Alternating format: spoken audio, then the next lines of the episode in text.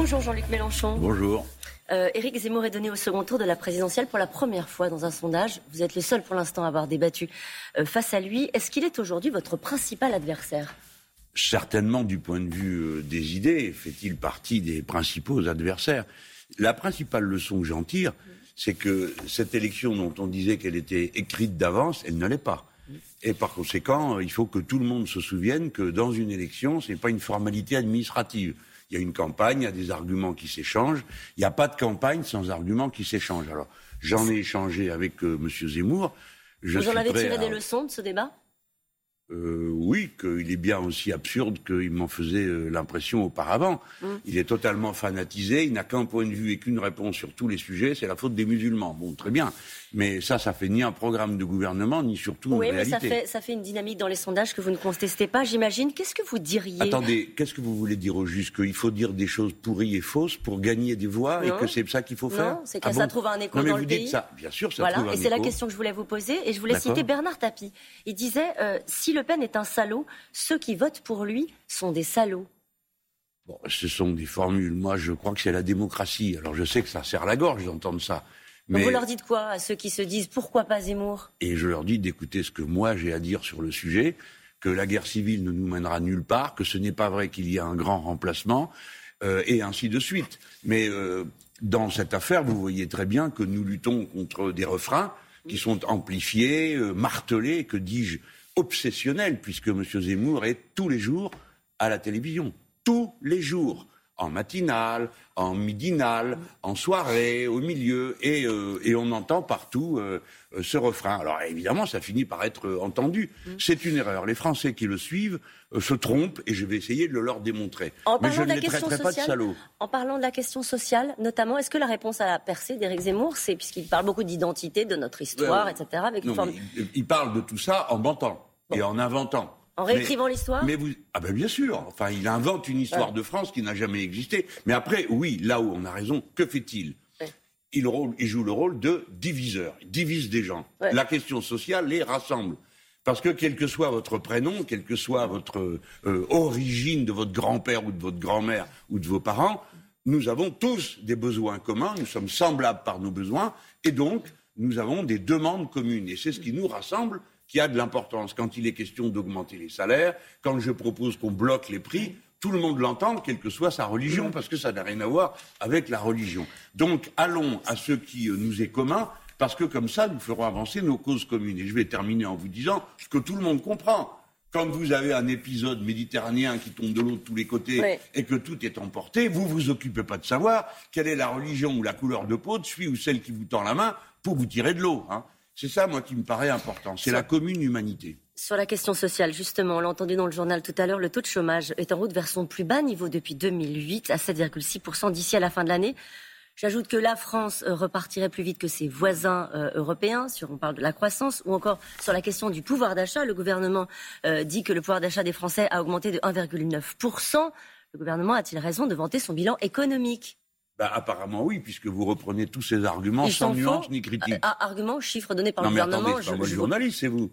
Donc vous, vous êtes journaliste, vous hein, regardez. plus, euh, Ah oui, d'accord. Bon. Alors vous, vous attendrez, euh, avant que je pétarade d'enthousiasme, qu'on vérifie si c'est vrai, comment et tout. Je peux vous dire que pour ce qui est de la baisse du chômage... en cause les, les, ces chiffres-là qui sont communiqués par le gouvernement. Non, madame, je vais les étudier. Ne vous inquiétez pas. Je n'ai jamais été pris en défaut de truquer sur des chiffres ou quoi que ce soit. Je ne le fais pas. Mais alors, je pourrais vous dire vous souhaitez les vérifier avant de les commenter Non, non, pas seulement, pas seulement. Écoutez, laissez-moi, laissez-moi dire. Vous avez le droit de répéter les arguments bienveillants du gouvernement. J'ai le droit de répéter les miens, si vous voulez bien. Pas derrière moi, sont les chiffres.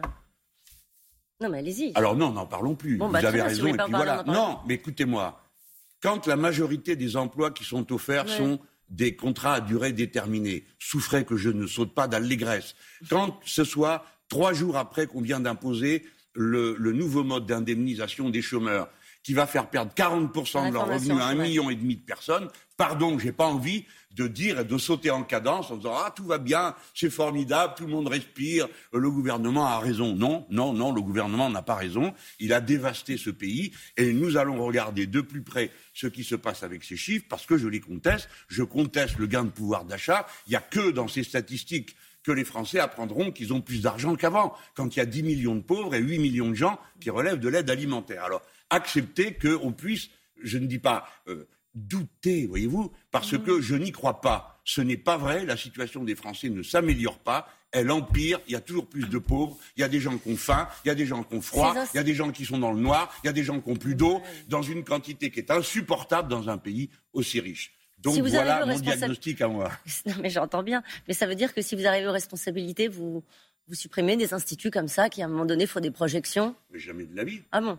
Mais ce sont des gens qui font des projections, des études, et, ça mérite euh, qu'on les regarde, qu'on étudie, qu'on écoute. Alors, Il ne s'agit pas de. Non, mais parce que vous, qu'est-ce que vous êtes en train de me dire? C'est une vérité absolue? Pas du tout. Je ah vous interroge. vous, vous contestez les chiffres. Je vous demande pourquoi vous contestez les chiffres. Si vous n'avez plus confiance dans ces instituts, c'est tout. Pas du tout.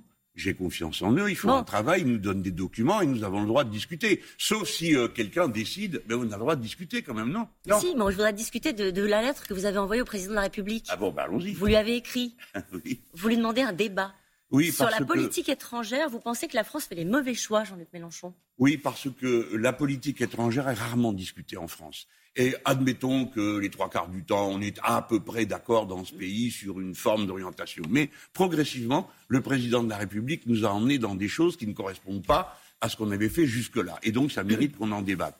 Nous sommes en guerre depuis huit ans au Mali, ça nous a coûté 5 milliards, 2 millions d'euros par jour. C'est la guerre la plus coûteuse que la France mène depuis la guerre d'Algérie. Il a choisi de se retirer Nous avons voté une fois. Ah non, c'est pas ce que dit Madame Dariussec. Vous voyez la difficulté Le président dit qu'on se retire, la ministre dit que non, on a changé de stratégie, donc on ne sait plus où on en est. Qu'est-ce qu'on fait? On reste, on part. En tout cas, le Premier ministre du Mali, lui, a dit que euh, les Français l'abandonnaient. Tout ça me paraît assez grave pour qu'on en parle. Là, il faudrait qu'il clarifie sa position sur le Mali, bah, par exemple. Oui, pas que sur le Mali, mais par exemple, le siège de la France au Conseil de sécurité. Les Français qui nous écoutent, quand même, apprécient de savoir que leur pays joue ce rôle.